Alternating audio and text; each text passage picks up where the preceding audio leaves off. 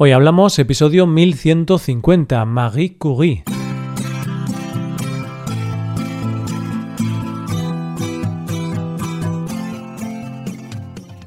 Bienvenido a Hoy Hablamos, el podcast para aprender español cada día.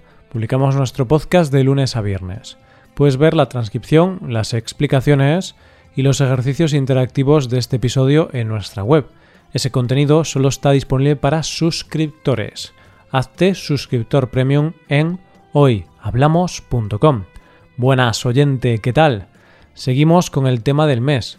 Y en este episodio vamos a hablar de alguien muy especial una científica que dijo, Nada en este mundo debe ser temido, solo entendido.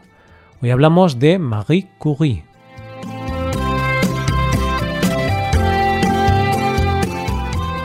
Como ya sabes, oyente, a lo largo de este mes estaremos hablando de grandes científicos de la historia. Y como ya hemos visto con los dos primeros científicos, Newton y Darwin, fueron hombres que tuvieron una gran importancia en la historia y en la ciencia porque descubrieron cosas fundamentales para entender el mundo tal y como lo conocemos.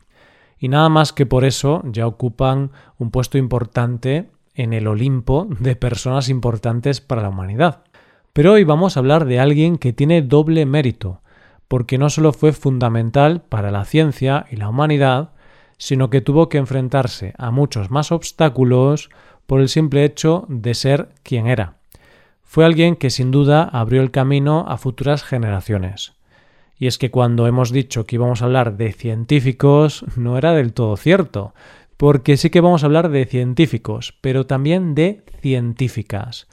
Y es que muchas veces nos olvidamos que la historia, y en este caso la historia de la ciencia, no solo está escrita en masculino, sino que el femenino existía y existe. Y es por eso que hoy vamos a hablar de la científica Marie Curie, una mujer que hizo grandes descubrimientos para la historia de la ciencia y la humanidad, pero que tuvo que demostrar el doble que sus colegas por el simple hecho de ser mujer. Y es que no solo vamos a hablar de una científica, vamos a hablar de una pionera, que abrió el camino para muchas otras mujeres que gracias a ella descubrieron que se podía ser mujer y tener una profesión. Conocemos un poco más de Marie Curie si yo te digo Marie Curie, lo más natural es que pienses que ese es su nombre y que posiblemente sea de origen francés. Pero lo cierto es que en realidad se llamaba María Salomea Skudowska y nació en Varsovia, Polonia, el 7 de noviembre de 1867. Era la menor de cinco hermanos y sus padres eran maestros. Su padre era profesor de física y matemáticas y su madre era maestra. Una familia de estas características en cualquier lugar del mundo podría tener una vida más que acomodada. Pero lo cierto es que la vida en Polonia en aquellos momentos era de todo menos fácil. Y es que Polonia estaba ocupada por el imperio ruso, y esta ocupación trajo consigo revueltas muy violentas, pero también la pérdida de algo tan básico como la identidad, ya que el imperio ruso había impuesto su lengua y su cultura. El hecho de que ellos fueran polacos hizo que perdieran parte de sus ingresos, y de hecho, durante un tiempo tuvieron ingresos extra al alojar a niños en su casa durante la noche.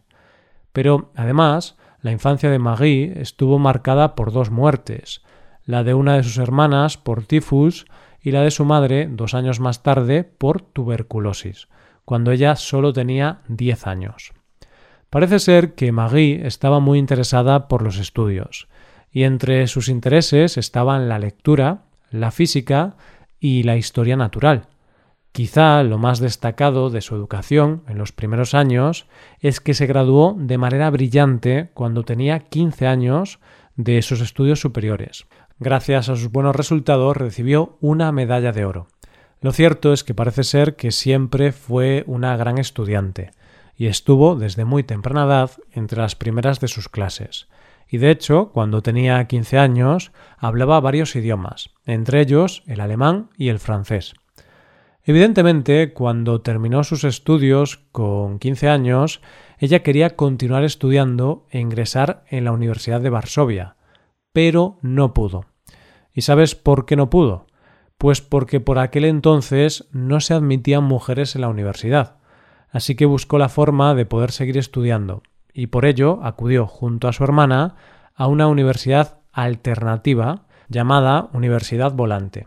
Esta era una universidad clandestina destinada a jóvenes polacos y que sí admitía mujeres.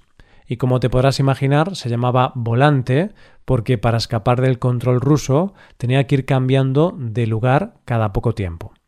Y llegamos a 1891, año que lo cambió todo, porque ese año dejó de llamarse María para llamarse Marie y se mudó a París.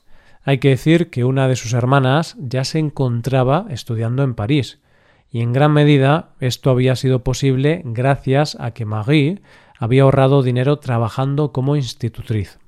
Ambas hermanas habían llegado a una especie de pacto por el cual se costearían los estudios mutuamente.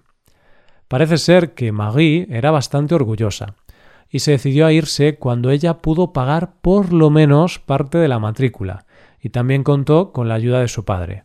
Y así, en 1891, se matriculó en la Universidad de la Sorbona de París para estudiar física, química y matemáticas. En ese momento, Curie tenía 24 años. Hay gente que está hecha de otra pasta, y Marie Curie claramente estaba hecha de otra pasta, porque ella llegó a la universidad sin apenas dinero. Tenía que trabajar para costearse los estudios e iba tan justa de dinero que incluso se dice que para poder pagarse los estudios llegó un momento en que solo comía pan, mantequilla y té, pero además sin el dominio del idioma, y debido a los estudios que había tenido hasta el momento, iba más retrasada que el resto en las materias cursadas. Si ya es un esfuerzo sacarse una carrera, para ella fue el doble o el triple esfuerzo. Pero esto no es lo que la hace de otra pasta. Lo que la hacía ella de otra pasta es que en 1893 se licenció en física y en 1894 en matemáticas, con unas calificaciones extraordinarias y siendo la número uno de su promoción. Ese mismo año pasan dos cosas en su vida. Por un lado, inició su carrera científica estudiando las propiedades magnéticas de varios aceros, estudio que le había encargado la Sociedad para el Fomento de la Industria Nacional. Y además, ese mismo año conoció al que sería su futuro marido, Pierre Curie, que trabajaba en física y era pionero en el campo de la radioactividad. En 1896 ella decide plantearse la tesis doctoral y la enfoca en seguir las investigaciones de Henri Becquerel, que había descubierto la radioactividad por casualidad. El título final de su tesis sería Investigaciones sobre las sustancias radiactivas, que presentaría en 1903 y con la que obtendría su doctorado después de aprobar con un sobresaliente cum laude. Y es que ambos, a partir de que se conocieron, decidieron estudiar juntos la radioactividad, y así, en 1898, la pareja publicó un estudio conjunto en el que explicaron que habían conseguido descubrir un nuevo elemento, el polonio, al que llamaron así por los orígenes polacos de Marie. Y unos meses más tarde explicaron que habían encontrado un segundo elemento, el radio, y ya en ese artículo utilizaron la palabra que lo cambiaría todo, radioactividad. Y en 1903 Marie Curie haría historia, porque ese año ganaría el Premio Nobel de Física junto a su marido Pierre Curie y Henri Becquerel por sus descubrimientos sobre la radioactividad, convirtiéndose así en la primera mujer de la historia en recibir este galardón. Y lo más curioso de esto es que en un principio el comité no quería premiarla a ella, pero tanto su marido como el otro premiado exigieron que se le reconociese a ella también con este galardón. Y es que era difícil en aquellos tiempos ser mujer y científica, porque a pesar de ser estudios llevados a cabo por el matrimonio, fue él el que se llevó todas las glorias, y así consiguió la cátedra en la Universidad de París y ser miembro de la Academia Francesa. Pero la alegría duraría muy poco porque en el año 1906 su marido es atropellado por un carro de caballos y muere, dejándola a ella viuda y devastada. Ella siguió con los trabajos, y en 1908 la Universidad de París decidió darle a ella la cátedra de su marido, y de esta manera consiguió ser la primera mujer en conseguir ese cargo en esa universidad. Marie siguió trabajando e investigando, y uno de sus objetivos era crear un gran laboratorio con el que poder honrar el nombre de su marido. Y mientras seguía trabajando, descubrió algo fundamental aún hoy día, y es que descubrió que la radioterapia podía ser un tratamiento efectivo contra el cáncer. Y así fue como en 1911 ganó su segundo premio Nobel, esta vez en solitario y en química convirtiéndose así en la primera persona en tener dos premios Nobel. Y lo irónico y triste de todo esto es que lo mismo que le dio la fama, la mató, porque su cuerpo, al estar tanto tiempo en contacto con la radiación, sufrió mucho y murió en 1934 por una enfermedad provocada por la radiación.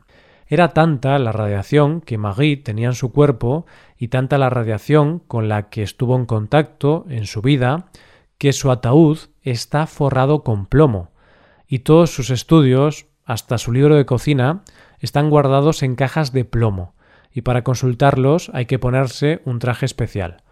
Marie Curie abrió camino y siempre será recordada como la madre de la física nuclear, ya que echó abajo la máxima de que los átomos son indivisibles y que la radioactividad no era una reacción, sino una propiedad nuclear, es decir, que es una propiedad que tienen algunos núcleos de emitir radiaciones cuando se desintegran espontáneamente. Y poco más podemos decir de esta gran científica y gran mujer, una mujer que abrió camino, que fue precursora y que puso su vida en juego en favor de la ciencia, y es por eso que la revista Crónica, cuando murió, dijo de ella, la insigne mujer que, al conquistar para la ciencia un mundo, aportó un nuevo y maravilloso remedio contra el dolor. Y esto es todo por hoy, oyentes. Espero que os haya gustado mucho el episodio y espero que haya sido de interés. Muchas gracias por escucharnos. Por último, te recuerdo que puedes hacerte suscriptor premium para ver la transcripción, los ejercicios y explicaciones de este episodio. Para ver ese contenido tienes que ser suscriptor. Hazte suscriptor premium en hoyhablamos.com. Nos vemos mañana con un episodio de Cultura Española. Muchas gracias por todo. Pasa un buen día. Hasta mañana.